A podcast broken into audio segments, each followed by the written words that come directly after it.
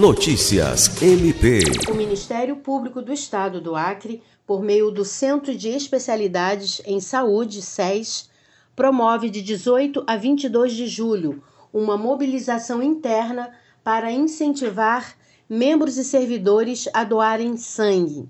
A iniciativa faz parte do projeto SES em Ação, cuidando do seu bem mais precioso. Em virtude da baixa quantidade de estoques de sangue no estado, o Centro de Hematologia e Hemoterapia do Acre, Hemoacre, corre sério risco de atingir níveis críticos de reserva.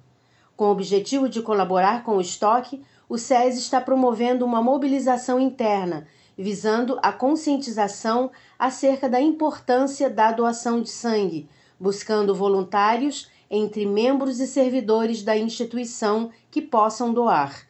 As doações são de grande relevância social, tendo em vista que sua redução pode comprometer a realização de cirurgias e o atendimento a pacientes que necessitam de reposição ou transfusão sanguínea.